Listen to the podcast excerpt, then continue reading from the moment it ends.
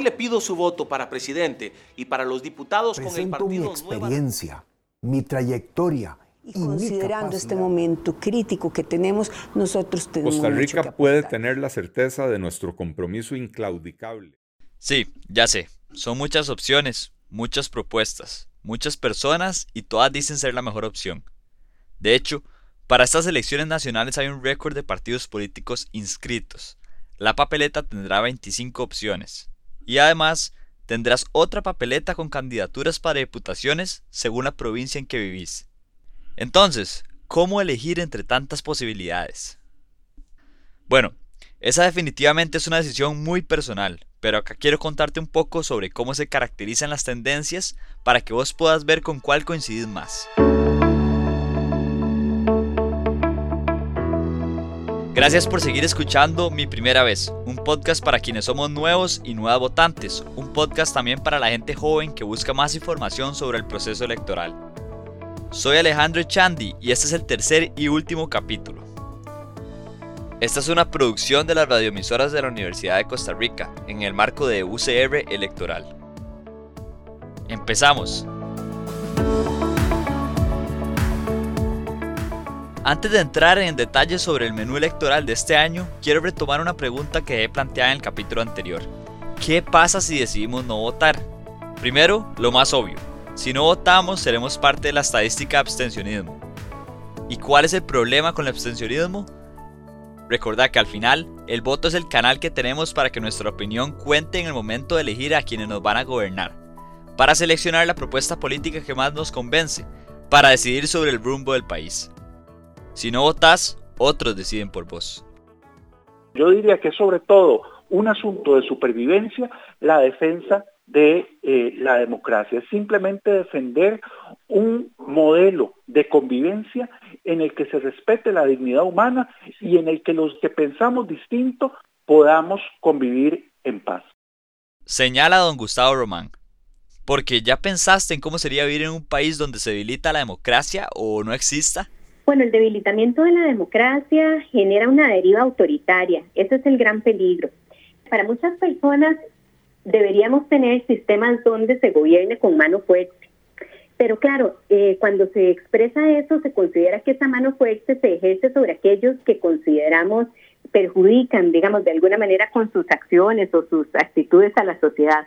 Pero la mano fuerte perjudica todo el pensamiento, digamos, todo el libre pensamiento. Y eso incluye a las propias personas que prefieren estas opciones políticas, en el sentido que eh, se reduce la crítica, las personas bajo regímenes autoritarios no pueden expresar crítica alguna hacia los gobiernos porque esto genera persecuciones, encarcelamientos, censura. Me describió la doctora Ilka Treminio, quien es politóloga y directora de la Facultad Latinoamericana de Ciencias Sociales en Costa Rica, además de otros peligros.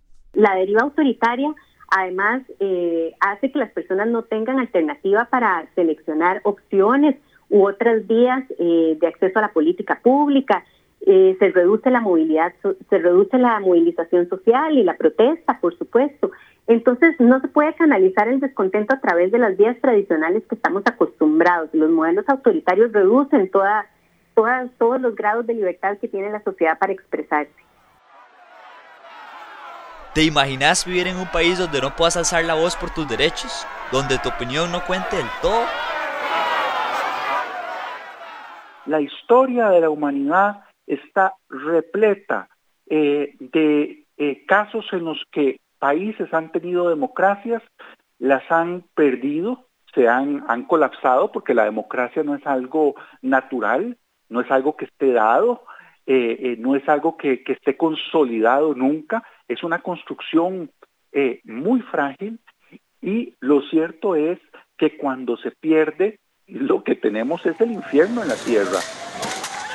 Unas situaciones de abuso, de violencia, de salvajismo, eh, eh, totalmente pavorosas, en las que los principales perdedores son las personas más débiles. Añadió don Gustavo Román, el asesor político del Tribunal Supremo de Elecciones. En esos terribles escenarios incluso podrían instaurarse dictaduras, donde sí, podemos ir a votar, pero... Donde, el voto no vale nada y donde la opinión de una élite en la dictadura o eh, un, pequeño régimen eh, militar o depende de cómo esté conformado el régimen autoritario, ese es el que decide y no mediante el voto. Eso a nivel político. Por supuesto, a nivel civil habría consecuencias como represión, eh, persecución, eh, violencia política. Me explicó el profesor Pignataro. Se los deberían llevar para allá, para los Estados Unidos, porque esos no son nicaragüenses. Dejaron de ser nicaragüenses hace rato. Como del vecino del norte, el que te mencioné en el capítulo anterior.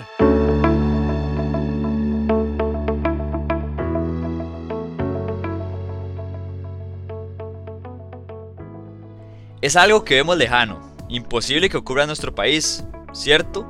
Porque como decíamos en el primer capítulo de este podcast, Costa Rica ha forjado una democracia sólida.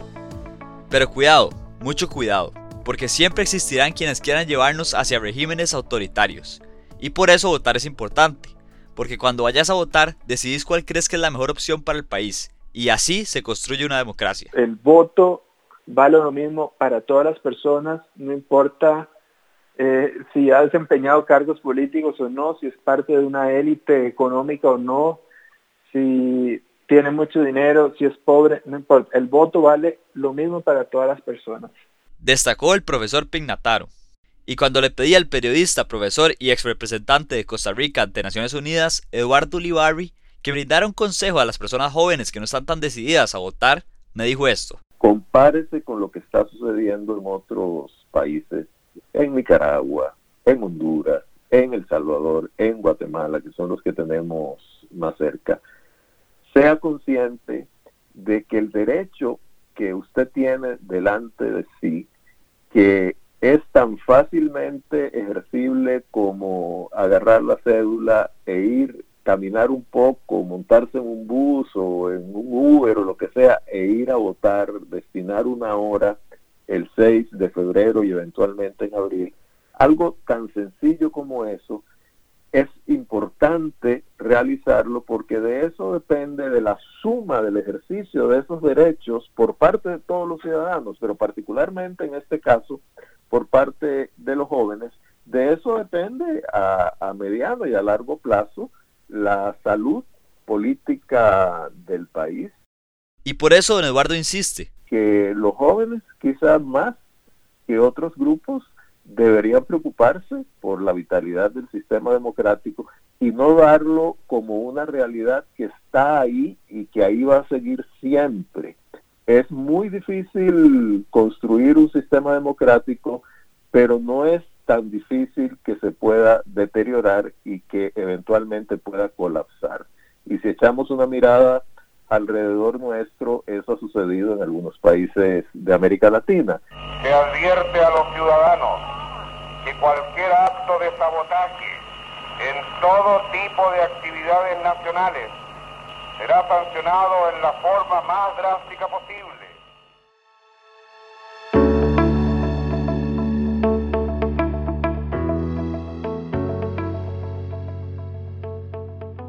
Para este punto quizás ya decís, bueno, sí voy a votar, pero ¿por quién? Que si unos son de derechas, otros de izquierda, liberales, progresistas, de centro, ¿qué significan estas ideologías? ¿Cómo elegir? Como te dije antes, esa es una decisión muy personal. Es importante que te informes, que busques datos, leas planes de gobiernos, veas las entrevistas y debates.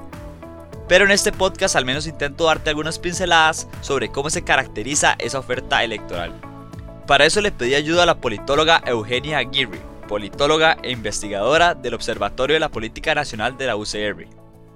Ella me explicó que a veces esas categorías son muy reduccionistas y que un partido puede entrar en más de una categoría.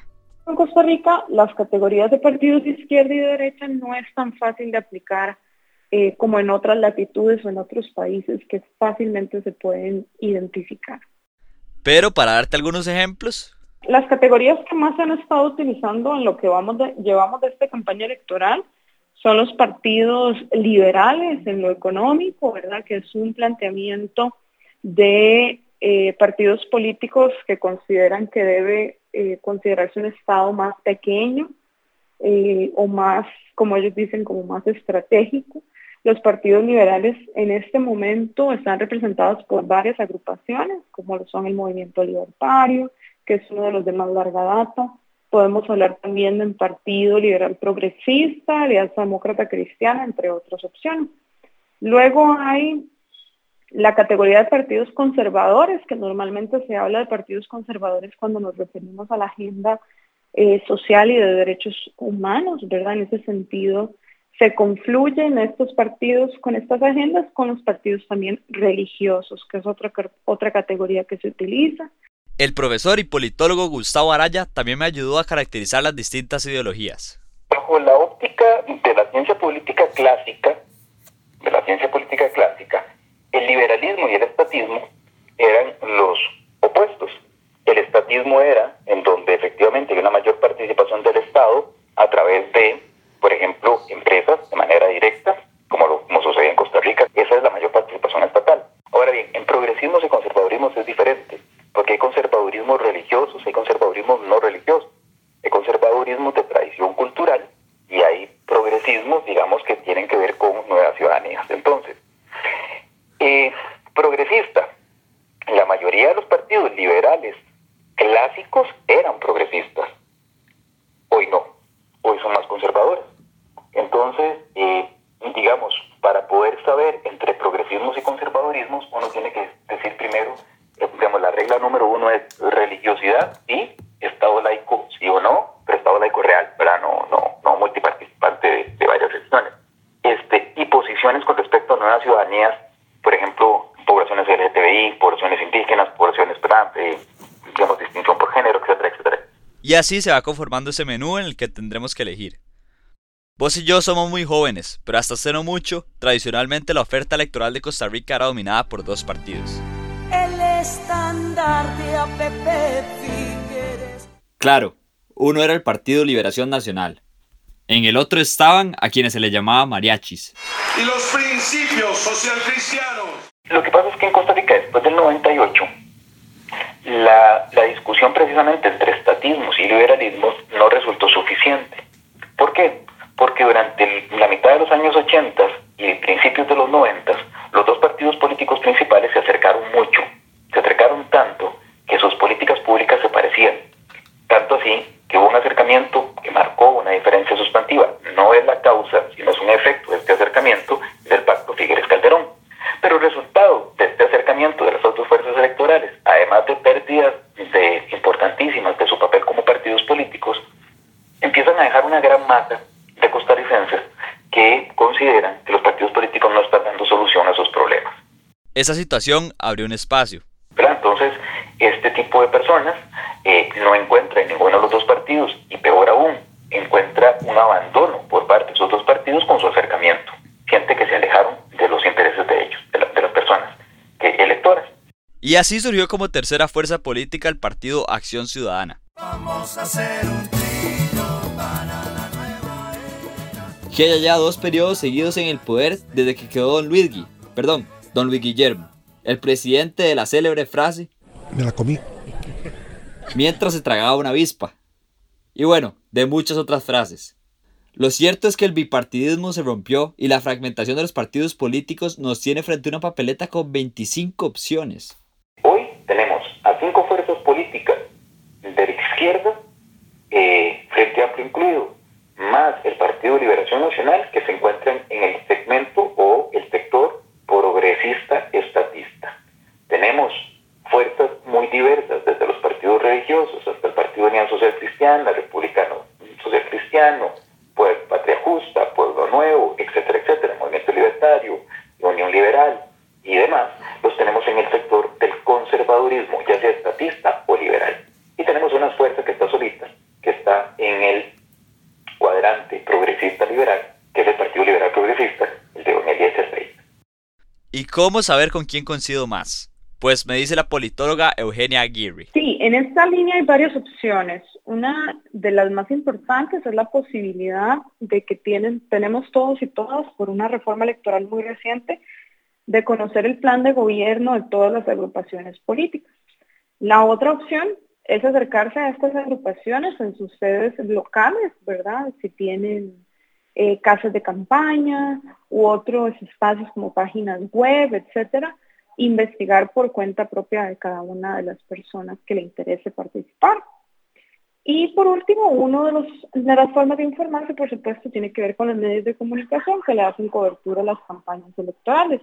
En este sentido, la información tiene algunos elementos del sesgo, pero eh, sigue siendo una fuente importante. También me gustaría agregar las posibilidades de consultar los estatutos y las cartas ideológicas de los partidos políticos.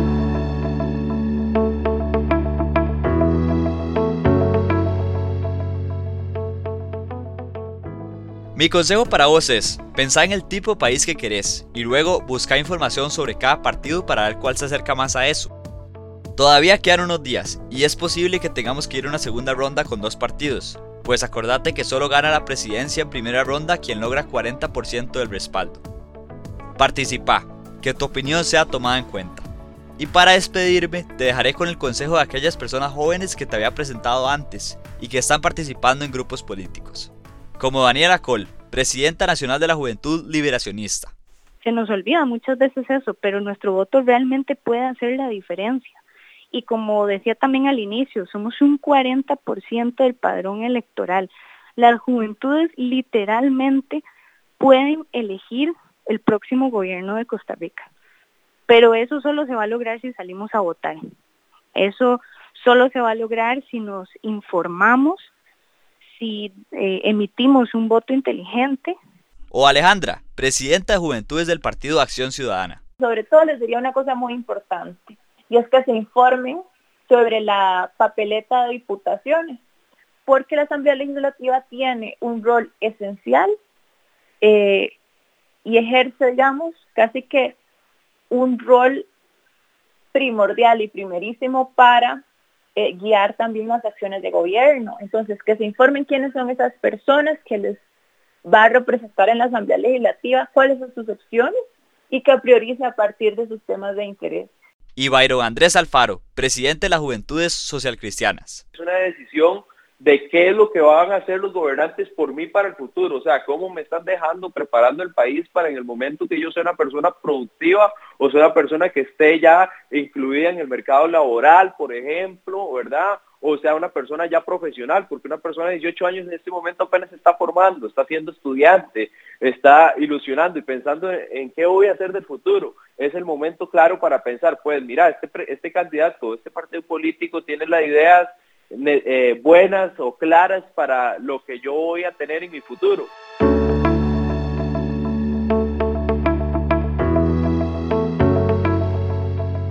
Acércate, informate, decidí, vota.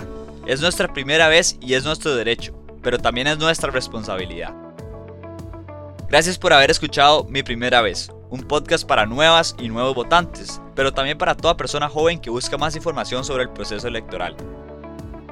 Esta es una producción de las radioemisoras de la Universidad de Costa Rica, en el marco de UCR Electoral. Soy Alejandro Echandi y en la producción participaron Hulda Miranda, Rubén Fernández y Paolo Marín. Nos vemos en las urnas.